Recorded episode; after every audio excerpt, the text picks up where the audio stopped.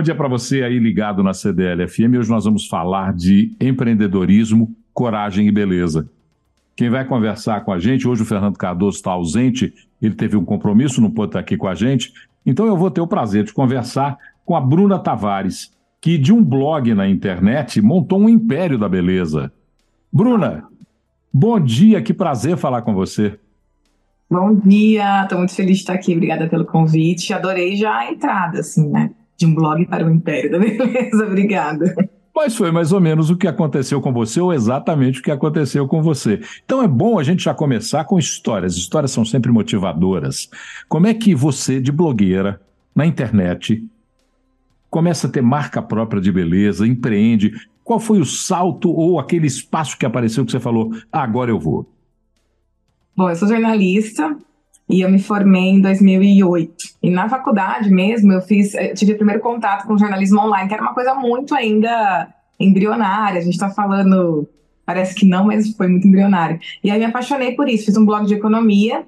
E aí, quando eu me formei, eu falei, nossa, é muito legal fazer um blog, porque eu consigo já ter meu trabalho publicado né? Diferente de fazer um trabalho de faculdade e tal. Então, assim que eu me formei, eu fiz um blog focado em moda e beleza, mas sempre levando para o lado cultural, assim, contextualizando e tal.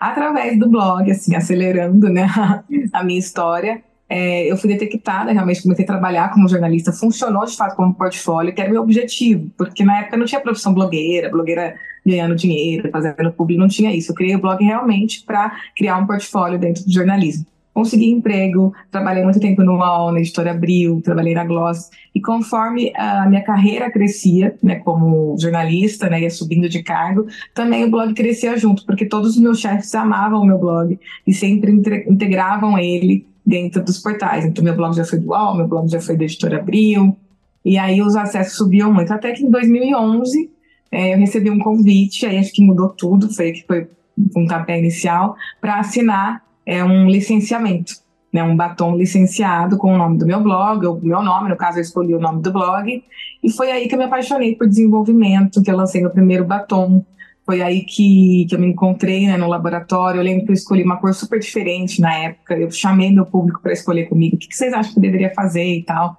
Aí eu fiz uma cor diferente. É, na época eu já tinha meu emprego, então já tinha meu salário. Então eu conversei com o pessoal que fez o contrato comigo. Falei: olha, gente, eu não quero receber esse licenciamento em dinheiro, quero receber mais batom, porque eu utilizei esse batom para fazer muito marketing pessoal. Então, fiz vários contatos com esse batom, eu nem tinha nada em mente, assim, mas acho que ali comecei a empreender meio que sem nem saber que eu estava empreendendo. Mas por conta desse tanto de envio que eu fiz do batom, né, que eu usei ele como um press kit pessoal, o batom foi o mais vendido, o meu blog estourou de acessos, e dali começou um trabalho grande meu como licenciamento. Fiz vários licenciamentos com várias marcas, Quintes Berenice, Jequiti, é, Tracta, até que em 2016, fiquei cinco anos licenciando, me apaixonei por licenciamento, porque acho que como jornalista eu amo participar do, do projeto começo, meio e fim. É difícil para gente que, que, trabalha com isso pegar um. É como escrever uma pauta. Vai escrever uma matéria, você quer saber tudo, você quer conversar com as fontes, você quer entender tudo para escrever a melhor matéria. Então, para eu falar melhor do produto, nada melhor que eu participar dele do começo ao fim, tanto da concepção do produto fórmula como da comunicação. Então, me apaixonei por isso. Como blogueira, me encontrei nisso, não na publicidade.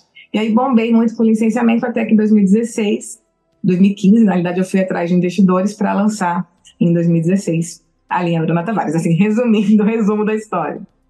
Bom, quem vê você contando vai achar que o caminho é um caminho só de flores. Que você não. só encontrou alegrias na vida e que tudo não. foi dando certo. Mas, mas empreender, a gente sabe, é uma arte de desafiar-se.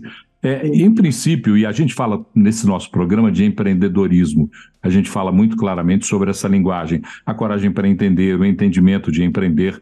É, quais foram os principais desafios iniciais? Aqueles que você falou, eu não esperava por isso. Nossa, eu acho que o principal desafio foi entrar na indústria, no meu caso, assim. E primeiro porque o mercado de beleza é, né, a, já foi muito mais, mas ainda é dominado por marcas tradicionais, assim. Então, essa dominância ocupava todos os espaços, então era difícil encontrar espaço, principalmente no varejo, para entrar. Então, eu recebi muito não no começo. Quem é Bruna Tavares? Quem é você? As pessoas falavam, ah, imagina a sua marca. Tá, então tinha essa coisa do, do preconceito com uma marca que estava nascendo, principalmente de uma blogueira. Teve toda a questão da indústria, porque a indústria ela tinha um lugar muito tradicional, então eram sempre as mesmas matérias-primas, as mesmas embalagens. Ninguém tentava trazer coisas diferentes, né? E eu queria. Então meu público estava pedindo isso. Eu sempre é, desenvolvi junto com o público. Então, a gente queria um batom que tivesse uma textura tão boa quanto importada, a gente queria uma embalagem que fosse diferente, como uma embalagem importada. Então, todo esse desafio eu participei e participo ainda na indústria, que é o desafio de ir atrás, de fazer conexões, viajar para fora do país, de fazer reunião, de levar portada na cara e daí tentar de novo, não vou desistir. Então, esse desafio da matéria-prima, da indústria, de abrir mercado para o Brasil foi um mega desafio e abrir mercado para o meu nome mesmo, provar que Bruna Tavares era uma marca que merecia estar nos mesmos espaços de marcas muito tradicionais, muito antigas, entendeu? Eu, por exemplo, fui a primeira marca nacional a entrar na Sephora e assim, foi uma mega quebra de paradigma, assim, porque Sephora era só marca importada. Foi uma virada de chave também para mim, mas eu tive que provar muito meu valor. Tive que tomar muito não, e ainda tomo. Menos do que antes, mas ainda tomo muito não. Mas hoje eu sou mais estratégica, né? Hoje eu entendo os caminhos que eu tenho que fazer para chegar mais preparada numa reunião com algum investidor ou com alguma empresa, com alguma fábrica. Mas a gente ainda tem que é, sempre encaro tudo como um desafio. Assim, eu não gosto de receber ou não. Receber ou não, beleza. Então, o que, que eu preciso para receber o sim? Então, eu gosto de traçar estratégias para que, que eu receba o sim.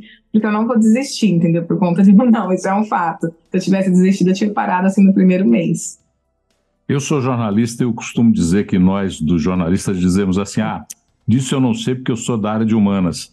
E, é. e, e, você, e, você, e você se deparou com o desafio de conta econômica, de projeção, Sim. de planilha, de fundo de caixa. Como é que foi o entendimento de tudo isso? Ah, foi uma coisa que assim, eu falo, eu sempre falo, comece antes de estar pronto, porque eu comecei, eu, fui indo e fui aprendendo é, no caminho. Eu sou uma pessoa, acho que todo jornalista tem esse lugar de, do porquê. É, eu estava conversando esses dias mesmo sobre sobre essa questão de como que eu cheguei lá. Eu acho que um dos motivos de eu ter chegado lá é o porquê. Eu pergunto muito, sabe, por que isso, por que aquilo?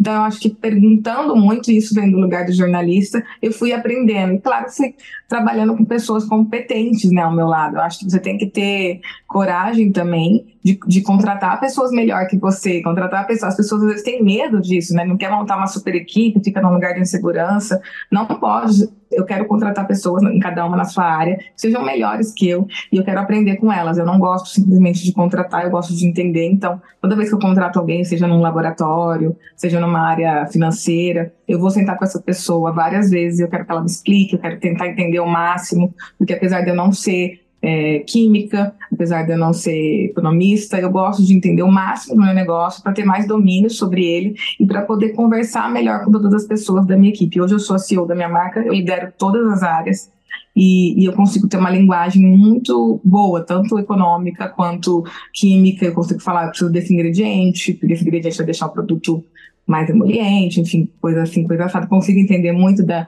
das finanças, mas foi tudo aos poucos também, não fui abraçando o mundo, sabe? Comecei com um batom, hoje eu tenho uma linha de mais de 300 produtos, hoje eu tenho um site, tenho uma expedição própria. Eu fui evoluindo aos poucos, subindo um degrau de cada vez e sempre estudando. Eu não paro de estudar, não só eu, mas a minha equipe. Eu sempre incentivo todo mundo a continuar aprendendo, continuar estudando, porque é isso, o aprendizado e a coisa é muito dinâmica no mundo do empreendedorismo não só empreendedorismo, mas no mundo das redes sociais, no mundo da internet, a gente tem que estar sempre se atualizando, sempre tentando entender as, as tendências do momento. É se manter muito dinâmico e sempre aberto para aprender e com uma equipe também que, que, se comunique bem. Acho que a gestão de pessoas é o mais importante de tudo, assim. E é desse assunto que eu queria tocar com você, porque você, quando começou a contar a tua história, você estava falando de empreendedorismo e depois você começou a falar de uhum. empreendedorismo. Como é que é montar uma equipe? Que desafios tem alguém que não sonhava em ter uma equipe, ser gestora de pessoas e começa a ser gestora de pessoas? Olha, hoje, todas as experiências que eu passei, eu diria que contrate um RH, comece com um RH. A primeira pessoa que eu contrataria hoje na minha equipe, se eu fosse começar, seria uma pessoa de RH. Às vezes a gente acha que precisa de muitas pessoas, muitos funcionários para ter uma pessoa de RH. Não, deixa o RH contratar, ele tem capacidade para isso, sabe? Eu acho que tem que ter uma, uma gestão humanizada, eu acho que tem que trazer feedbacks. Eu também não acho que é legal você ter um funcionário que às vezes não está se encaixando e você não dá feedback para ele, não treinar ele, uma coisa que eu aprendi, eu demorei para aprender, foi de um dia para o outro, não, porque no começo eu queria abraçar o mundo, eu queria fazer tudo. E aí eu tinha funcionários que às vezes não estavam entregando tanto, porque eles nem sabiam o que eu queria, eles não estão dentro da minha cabeça. Então eu entendi, assim, com a maturidade, né, conversando, que liderar e gerir não é uma tarefa fácil, é uma tarefa demorada. Demora mais eu explicar e eu treinar um funcionário para que ele entenda o meu pensamento e aplique isso do que eu simplesmente ir lá fazer. Então, no começo eu queria ir lá fazer. Quando eu via que estava demorando muito, alguém estava demorando para fazer alguma coisa, eu falava, oh, quer saber, deixa que eu faço. Eu sempre fui essa chefe que puxava para mim e ainda puxo. Eu acho que a gente tem que saber fazer tudo para saber também pedir.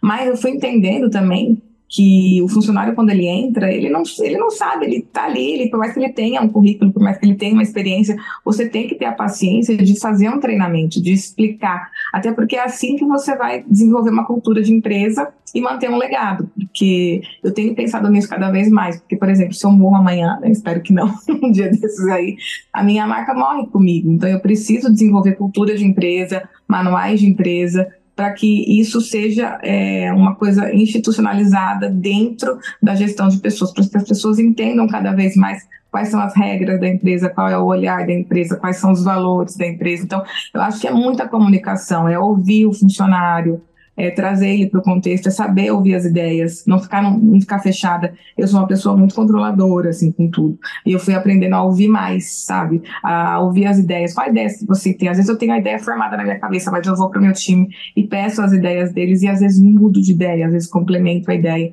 Então, eu acho que a gestão humanizada é o mais importante hoje para você realmente ter uma equipe que trabalhe junto com você e que também realize sonhos ao seu, ao seu lado, que é o meu sonho, mas tem que ser o sonho das pessoas que estão trabalhando comigo também. Então, eu acho que tem que trabalhar com metas, tem que trabalhar com, com retorno também. É, Para mim é muito importante que minha equipe tenha todos os benefícios, sabe? É uma coisa que eu tenho muito orgulho de dizer que minha empresa dá todos os benefícios, saúde, é, plano de saúde, plano odontológico, todas as presentes. A minha equipe é a primeira que recebe todos os produtos todo mundo tem acesso a todos os produtos, eu acho muito importante. São os primeiros, antes de mandar para a imprensa, para as blogueiras, eu mando para a minha equipe. Então, eu acho que essa gestão humanizada é o mais importante, é que realmente desenvolve. Mas sempre vai ter desafios. Sempre vai ter, vão ter pessoas que vão estar rendendo menos, outras mais. E aí, por isso que é importante o RH, para trazer essa conversa, sabe? Para estar tá sempre ouvindo o funcionário e manter uma relação, assim, muito transparente.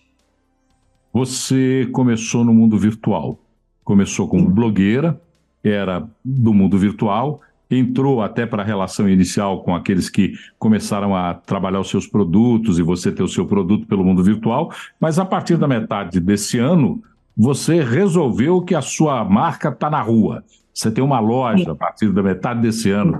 Como é que foi? Como é que foi essa transformação? Como é que foi essa ideia de sair para a rua, virar varejista de verdade? Como é que foi? É, acho que foi todo, todo um processo, assim, toda uma escadinha que eu fui subir um degrau. Eu comecei digital, de fato a minha marca explodiu digital. Eu comecei no varejo mais é, aberto, assim, no sentido de lojas de departamento, lá atrás, lá em 2016, 2017, com espaços pequenos com a Sephora também, com outras é, empresas, com outras lojas grandes. Só que minha marca foi crescendo muito o portfólio. Hoje eu tenho quase 300 produtos. Não tem nenhuma loja hoje, departamento de multimarcas, que consiga abraçar todo o meu portfólio. Então, começou a ter essa demanda do próprio público. Aí gostaria muito, só as bases, só de base eu tenho 30 cores. Eu sou a maior tabela de cores de base do Brasil ainda.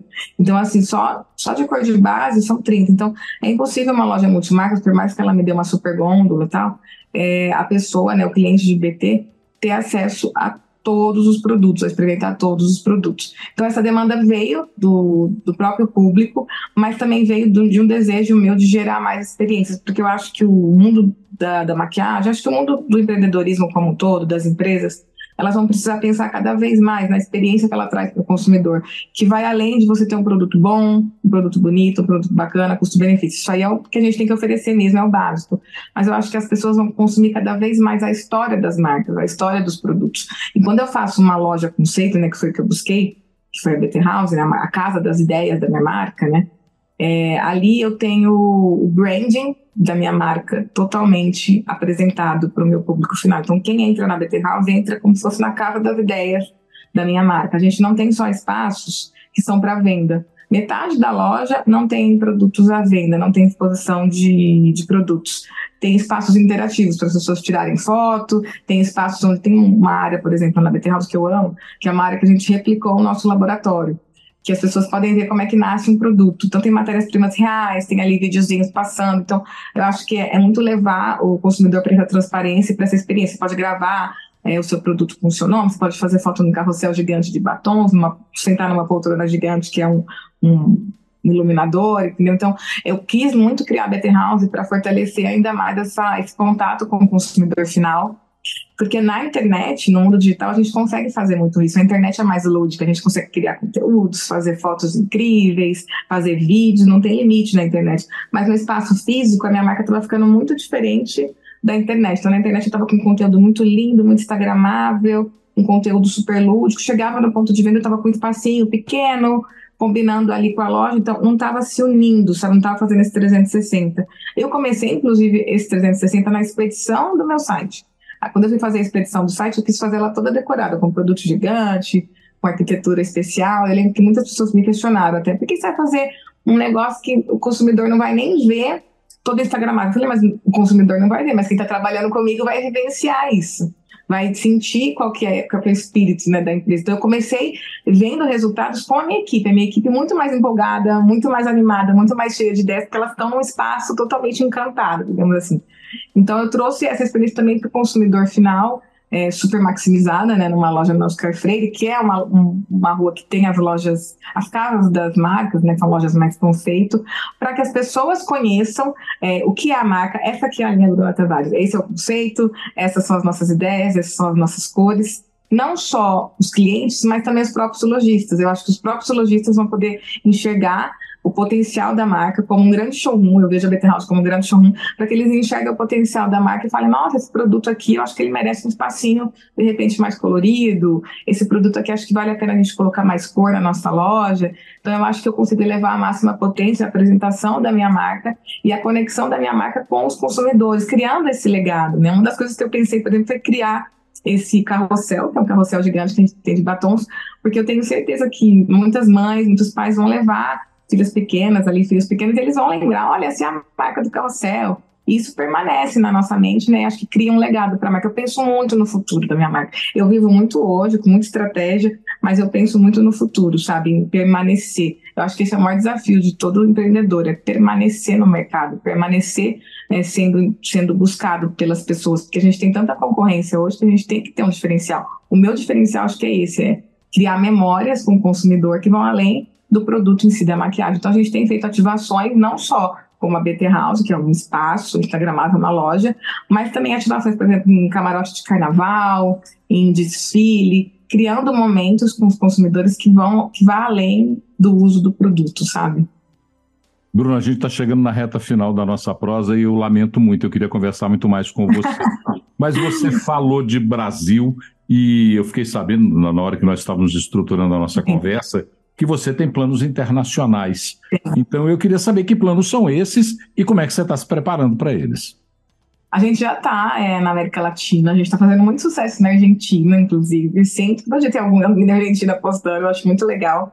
E a gente está se preparando para o mercado europeu, Portugal, que a gente tem muitos consumidores que pela língua, né, pela facilidade da língua, muita gente já procura e tem muitos brasileiros também em Portugal, assim como nos Estados Unidos. Então a gente está criando uma estratégia, só que a vigilância sanitária de cada país tem as suas regras, então a gente tem que desenvolver. A gente trabalhou o nosso laboratório. Eu fiz uma coleção com a Disney recentemente, vou fazer uma próxima agora. A Disney acelerou muito o nosso laboratório, porque a Disney é bem exigente para trabalhar com eles, eles são muito exigentes, ainda bem, porque isso acelerou muito o nosso laboratório. Então a gente teve que fazer produtos já preparados para o mercado internacional. Então a gente está trabalhando no paralelo nos nossos laboratórios para fazer produtos que possam ser globais né, para que possam ter todas as aprovações de vigilância sanitária e fazer essa exportação. A gente vai começar com os nossos heroes, com nossos produtos mais vendidos, mas a gente tem estratégias também de BT houses fora do, do Brasil. A gente tem planos de abrir nos Estados Unidos, em Portugal e em Dubai. Eu nunca tinha falado isso a primeira vez. E, e, a gente tem planos também de fazer uma coleção bem Brazilian Beauty, assim, bem celebrando a beleza brasileira, é, para uma coleção exclusiva para o mercado internacional, porque são gostos diferentes, histórias diferentes. E agora, em setembro, a gente vai estar tá assinando a beleza é, de uma marca brasileira também, que é a Patrícia Bonaldi, no New York Fashion Week, que vai ser a nossa entrada, de fato, para o mercado internacional, né, dentro de um super evento de moda, para levar, assim, a, a, o DNA da beleza brasileira, da maquiagem brasileira, que tem características muito específicas de pigmentação, de durabilidade, para o mercado internacional, mas tudo com muita estratégia, com muito cuidado e valorizando muito a nossa indústria nacional. Perfeito. Vou agradecer a Bruna Tavares por essa prosa, mas antes de te agradecer, é, eu queria lembrar para você que está nos acompanhando que este programa vai ao ar agora pela CDL-FM, mas nós estaremos daqui a pouquinho em todos os, os distribuidores de podcasts para você nos acompanhar e ouvir quantas vezes quiser. Quer mandar uma crítica, um e-mail, uma sugestão, uma ideia? Mande para a gente no, é, conectamente@cdlbh, conectamente@cdlbh.com.br. Bruna Tavares, muito obrigado por ter dedicado um pouco do seu tempo para a gente. Um grande abraço. Até uma próxima oportunidade. Eu que agradeço, Paulo. Obrigada e um beijo a todos os ouvintes, gente. Beijo.